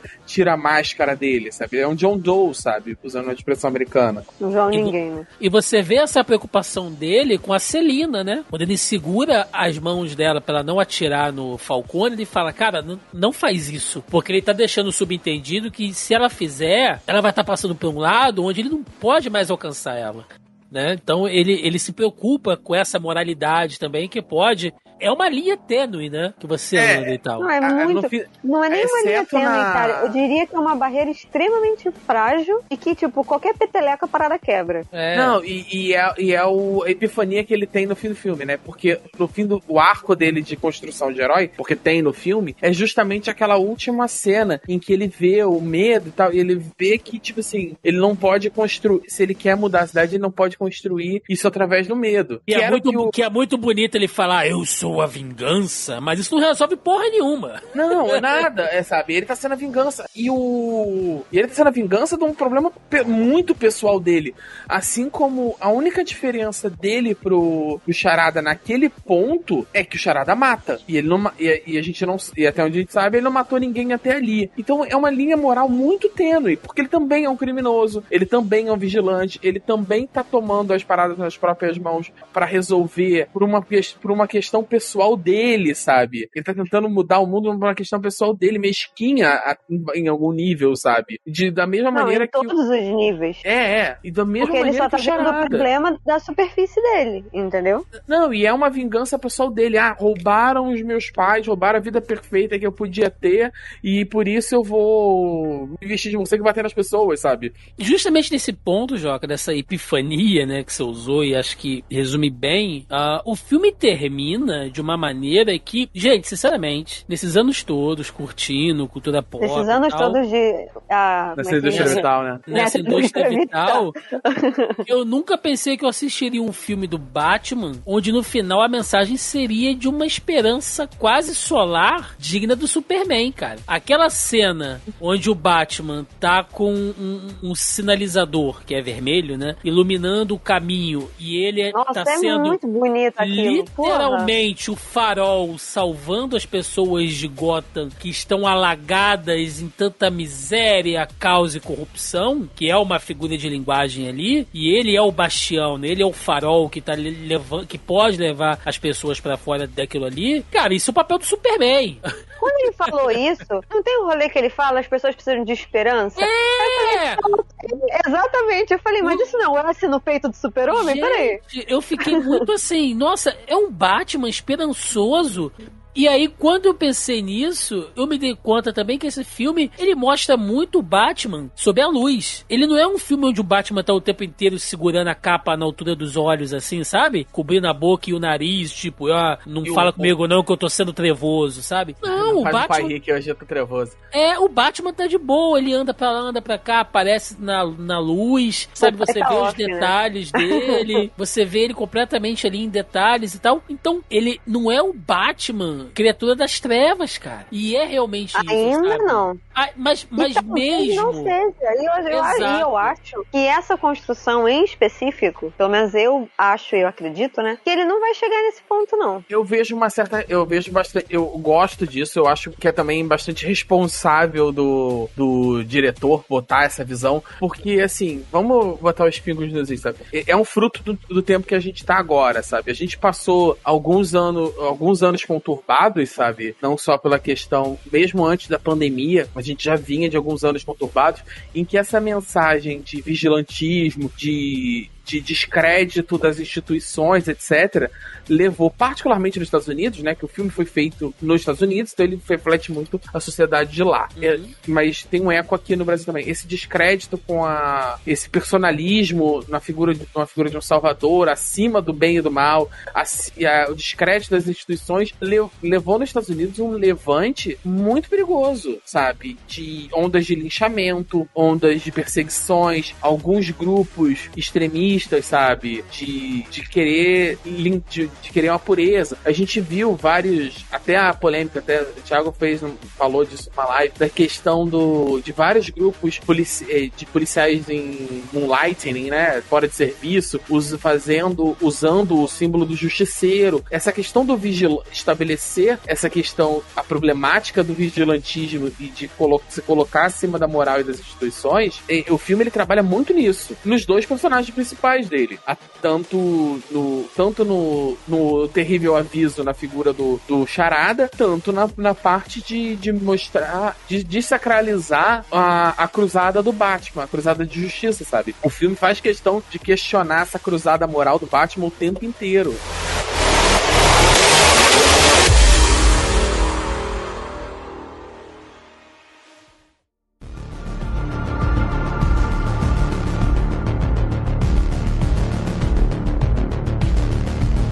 Bom, chegamos aqui no nosso último bloco, onde nós vamos ler aqui os comentários e as perguntinhas dos nossos queridos amigos ouvintes do nosso grupelho do Zoneando Podcast. Lembrando mais uma vez, se você está ouvindo esse programa e ainda não faz parte do nosso grupelho, o link tá na postagem aí logo abaixo ao player, é só você clicar para participar ou procure aí no Facebook Zoneando Podcast que vocês nos encontram, onde toda semana eu jogo lá o tópico da pré-pauta. E essa semana eu joguei lá pra galera comentar, né, sobre The Batman e tivemos aqui, olha, o nosso querido John Lennon. Ele pergunta: como seria o Superman nesse universo? Ele seria o Batman, o bastião da esperança.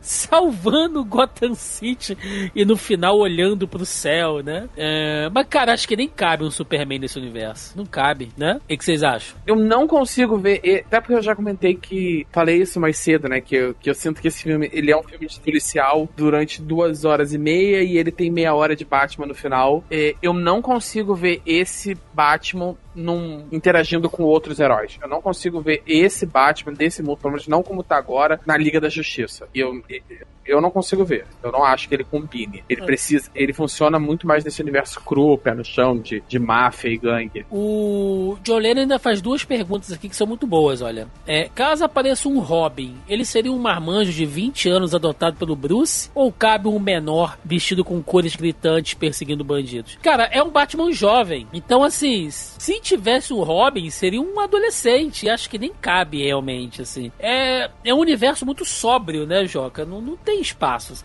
P- Bom, não sei se não tem espaço, né? Então, a gente fala isso, aí o Matt Reeves vai e traz pra gente um Robin como a gente nunca imaginou, né? Como ele fez com o Batman. Então, a gente não pode dizer também que não tem como, né? Mas ah, dentro do estereótipo do menino de sunga verde, cores vibrantes, eu acho que não. dentro da imagem que a gente tem do Robin normalmente, não, eu não consigo É. ver. Eu acho que assim.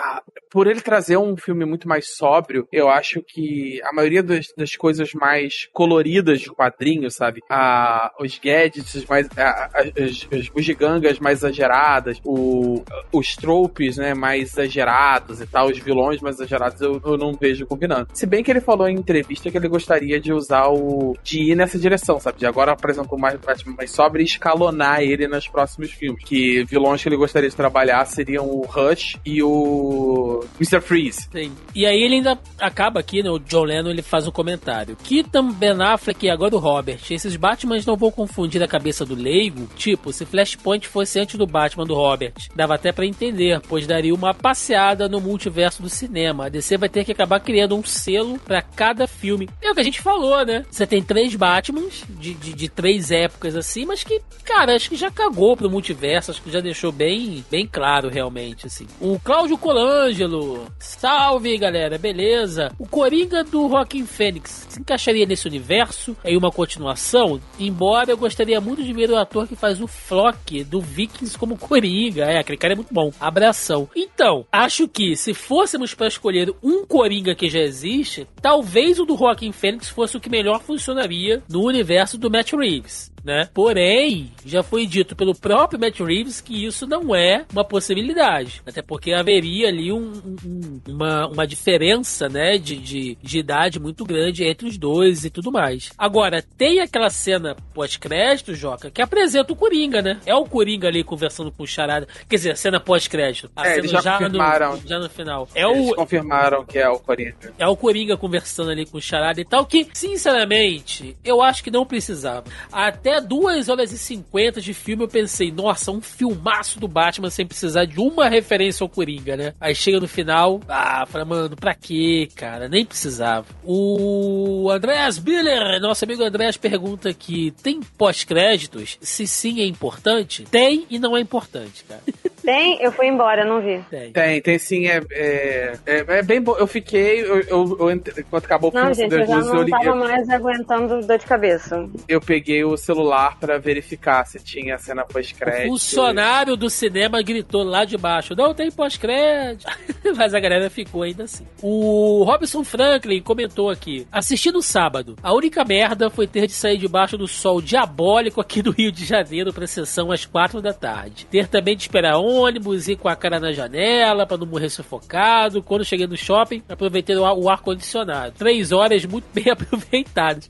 Realmente, cara, tá um calor infernal no Rio de Janeiro, mas Tá o verão tá acabando. O verão já tá acabando, Rob. Então, Mano, eu fiquei muito feliz que eu falei, caralho, vou ficar três horas no ar-condicionado. Não me importa nem mais com o filme. Eu tava falei assim, eu tô contando as horas pra ver o Batman ou pra ficar três horas no ar-condicionado? Porque, mano, é, Marca, tá louca? A conta veio 700 reais mesmo. Eu liguei acho que três vezes o ar-condicionado. Tá Tá foda. foda. O Fábio Moron pergunta aqui: Não vi e nem sei quando conseguirei ver, mas numa escala de George Clooney a Christian Bale, onde o Petson se encontra. Tá mais Cara, próxima do Christian Bale do que tá o George lado a Clooney. lado, lado a lado o Christian Bale. Olha só, e eu acho uma sacanagem usar o, o Clooney como a- a- a- o baixo da régua quando a gente teve o, Val Kilmer. É porque o Val Kilmer tá doente, então a gente meio que releva, entendeu? A gente não tá chutando mais o cachorro quase muito, coitado. E pra fechar, meu xará aqui, Thiago Santos. Vocês não acham que a DC é muito dependente do universo do Batman nos cinemas? Já tem o filme do Com Coringa, certeza. novo Batman, vai ter mais dois Batmans do filme do Flash, sem contar nas séries, dá a impressão que o Batman está se segurando no universo DC sozinho e que a Warner caga de medo de se arriscar com outros heróis. Olha, Thiago, sim. E você sabe o que é o pior? O Batman é a galinha dos ovos de ouro da, da Sim. Warner. E quando a DC se arrisca, como foi, por exemplo, com o Aquaman, e eu não tô falando de sacanagem, mas, né? Mulher Maravilha, não precisa nem pra Aquaman, Mulher Maravilha, mano. Quando foi com o Esquadrão Suicida com o James Gunn e tal, quando ela dá a liberdade criativa, funciona tranquilamente, cara. Isso é que é o Gente, mais Ela tem, interessante. ela tem tido boas respostas. Tirando Mulher Maravilha de 1984, ela tem tido boas respostas de dar mais liberdade pro, pros seus diretores, sabe? É me- se- Quanto mais controle do, do board da Warner, pior tem sido o resultado. Então, deixar os diretores fazerem coisas mais espontâneas tem dado muito bem bom resultado pra, pra Warner. Vide Esquadrão Suicida e Pacificador com James Gunn, o próprio Aquaman e Batman agora. Então é isso, gente. Pra finalizar, considerações finais sobre The Batman, Joaquim Ramos. Tá feliz, meu querido? Tô, tô bastante feliz. Eu acho que eu, eu até falei pouco do que eu queria falar do filme. Eu acho que tem muito mais coisa técnica do filme que eu gostaria de poder falar. É, A gente tá poupando nosso amigo host É. coisa do E né, Thiago, editor. pra não, Não. fazer um. é, o, o host eu nem tô poupando tanto. Tô poupando o Thiago Editor, né? Que, ia ter que segurar, ter que Esse encurtar 10 ano, meu amigo, eu tô na navalha. Vai ser, ó. Ia, vai Ah, ter que, se- ia ter que segurar eu, eu falando cinco minutos daquela cena do, do diálogo entre o, Cori- entre o Batman e o Charada ali no final, que ele faz um de câmera muito maravilhoso, muito bom, etc. Mas eu vou poupar tudo isso. Eu gostei muito do filme, particularmente pelas qualidades técnicas e de atuação dele. Eu acho que, é, no ponto de vista, eu, não é tão filme de super-herói, sabe? Quanto alguém acostumado com a Marvel tá, vai estar esperando. Ainda assim, ele entregou um filme maravilhoso, assim, uma pegada bem mais do diretor e muito menos do estúdio. Gostei muito. E, duas, e três horas passam rapidinho. E você, Mel? Cara, eu, em primeiro lugar, eu preciso ver esse filme de novo, né? Porque, como eu falei, a minha experiência foi dificultada, não tem nada a ver com o filme, é uma coisa minha, minha, minha. É, eu acho que, em questão de elenco, foi muito acertado, é, mas como eu realmente não ouvi, né? Que eu tive que me ausentar uns minutinhos aqui, eu acho que ainda acima da Zoe Kravitz, Zoe Kravitz, acima do Robert Pattinson, a gente tem um Paul Dano. Eu, eu, eu, inclusive, considero injusto colocar o Paul Dano e o Robert Pattinson. Eu não tô dizendo que o Robert Pattinson é um ator ruim, muito pelo contrário. Eu acho que nesse ponto, quando você coloca um autor de método igual o Paul Dano, é, com um outro ator que também é de método, você força com que eles se ajudem mutuamente e tal. Mas assim, o Paul Dano é uma coisa absurda, absurda, absurda, absurda. Foi mal, passou a moto. É, o Paul Dano é uma coisa muito absurda, assim. Ele sem a máscara, você já identificava, quem conhece o ator sabe, né? E ele é incrível, ele é incrível. Eu acho que ele conseguiu é, in- entregar uma interpretação para um personagem que é muito caricato, muito caricato.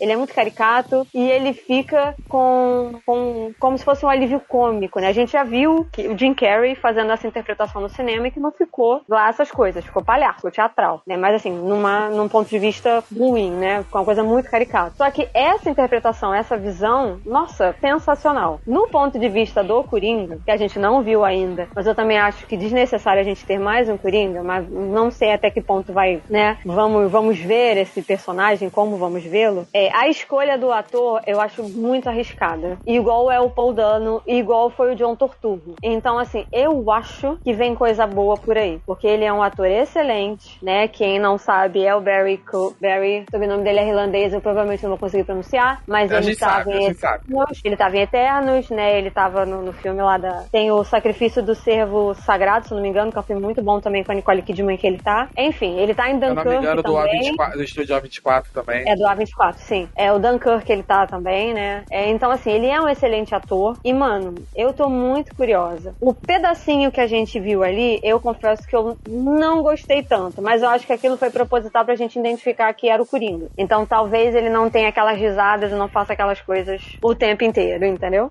Mas, cara, eu, eu, só, eu só tenho boas esperanças e esperar que daqui a 45 dias, porque, né? Eu quero ver esse filme de novo, com calma. Tem um monte de gente, sem a máscara na minha cara, com óculos apertando minha cabeça, que já tá com dor de cabeça. Então, assim, vamos ver. Eu acho excelente e é isso. Também tô nessa vibe, esperando muito o filme chegar na HBO, principalmente pra, pra poder ver o filme no áudio original também, porque só consigo pegar o filme dublado agora, então eu quero muito ver o Paul Dano ali né, com a, com a voz dele mesmo e tal. E, cara, é isso, assim, é o Batman realmente, que eu ainda não tinha visto, o Batman que é detetive, sabe, que, que, que tá aprendendo um monte de coisa, e acho que é o começo muito bacana, espero que o Matt Reeves tenha liberdade criativa pra fazer o que ele quiser, porque a gente sabe que quando o filme faz sucesso, ainda mais no filme do Batman, o círculo interno da maçonaria da Warner começa a intervir, né? Então eu espero que isso não aconteça. E é isso, que venha uma continuação de The Batman aí nesse mesmo estilo, porque é um universo muito interessante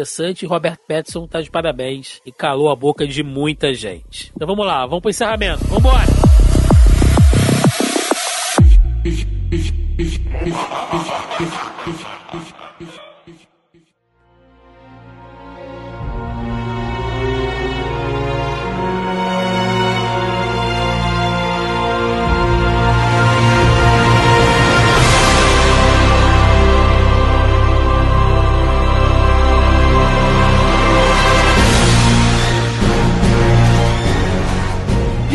Final de mais um Zoneando Podcast, onde falamos sobre The Batman com Robert Pattinson, direção de Matt Reeves, meus amigos. Que filmaço, que pérola, que coisa linda, que espetáculo em três horas de paleta de cor do pôr do sol. O Batman da Esperança foi realmente um papo muito bom. Então, aquele momento para recadinhos, jabás aí, o que vocês tiverem. Joaquim Ramos. É, como sempre, eu tô no hiato de produções, eu tô resolvendo vários problemas na minha vida aqui, então, assim, eu tô sem nada especificamente de, de projeto paralelo no momento. Muito bem. Melissa Andrade, primeiro podcast do ano. Aê, muito bem.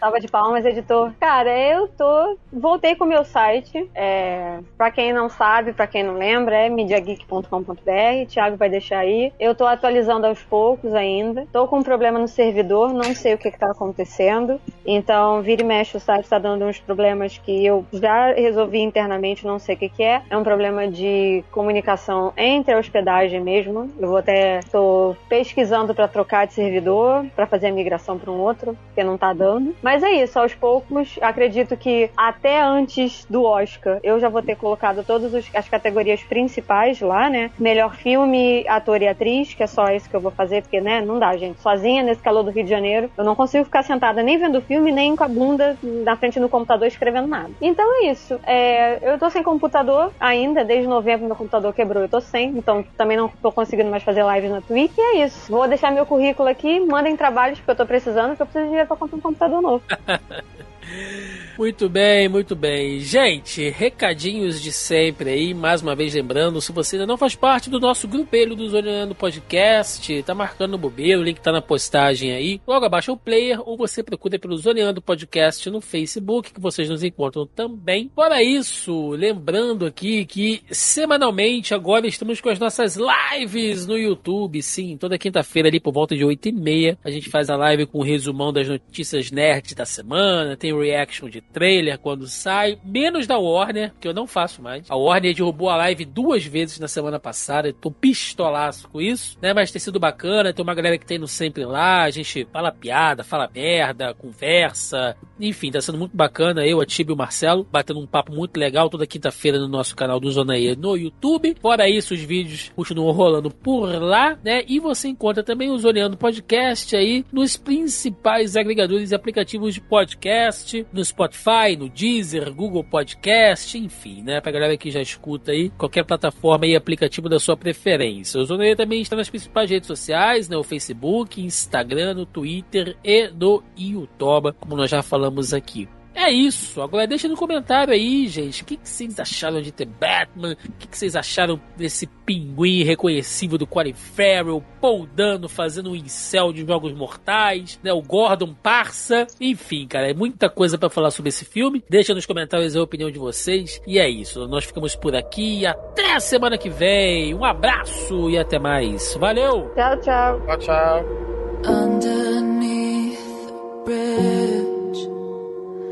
Top has sprung a leak, and the animals I've trapped have all become my pets, and I'm living off of grass and the drippings from the ceiling. It's okay